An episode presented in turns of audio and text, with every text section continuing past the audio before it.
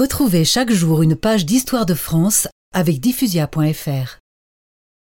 Moi, Jacques de Bazoche, évêque de Soissons, te couronne et te sacre, Louis.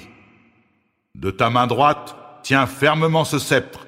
C'est le symbole de la défense et du gouvernement du peuple. De la gauche, prends cette main de justice, que toujours elle guide tes décisions avec sagesse. Longue vie au roi Vive notre roi Louis IX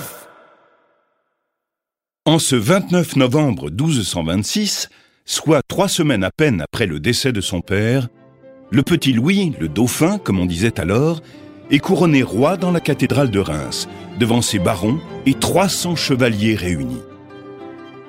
Sa mère, la reine Blanche de Castille, veuve de Louis VIII, mort à 39 ans, conservera la régence du royaume jusqu'à la majorité du jeune monarque. Prends toujours garde à toi, Louis. Tu es le roi. Tes barons, aujourd'hui, se prosternent devant toi, mais ils ont des dents de loup. Si tu veux les garder à tes côtés, sois au-dessus d'eux. Tu n'as qu'un seul maître, Dieu, qui t'a offert ton pouvoir divin.